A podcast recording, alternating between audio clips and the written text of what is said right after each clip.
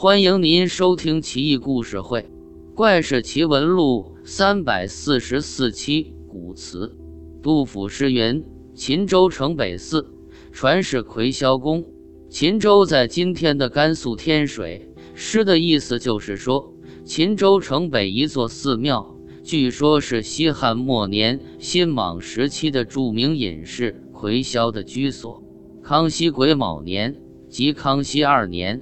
公元一六六三年，宋玉书担任秦州知县，遭逢地震，城北四地裂一丈有余，隐藏已久的藏宝地窖被发现了。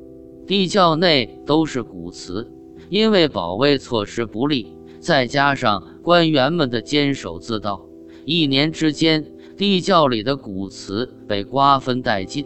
宋玉书就留下两个碗，一个杯子。视为珍宝。后来，宋玉书的弟弟宋洛来到长安拜会，宋玉书把三样宝贝拿出来给弟弟观赏。三件古瓷胎质厚重，仿佛龙泉窑，色泽古朴典雅，如同汉玉一样散发着幽光。用来饮酒，有种淡淡的土香，沁人心脾。其中一个碗开口直径约五寸，内外都是纯白色；另一个碗略微小些，内胎泛起微微的波浪纹，好像吴道子画的水。瓷杯更是令人叫绝，只要盛满水，就有四条鱼浮现水中，来回游动，栩栩如生，真是一绝。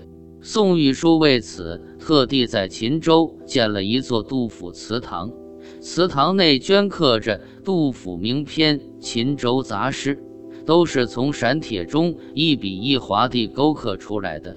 诗圣名篇遒劲的书法，再加上传神的雕刻，被人称之为二绝。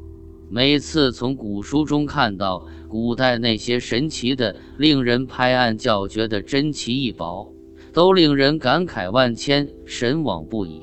区区一件瓷器，凝聚着我们中华民族的文化精髓和智慧啊！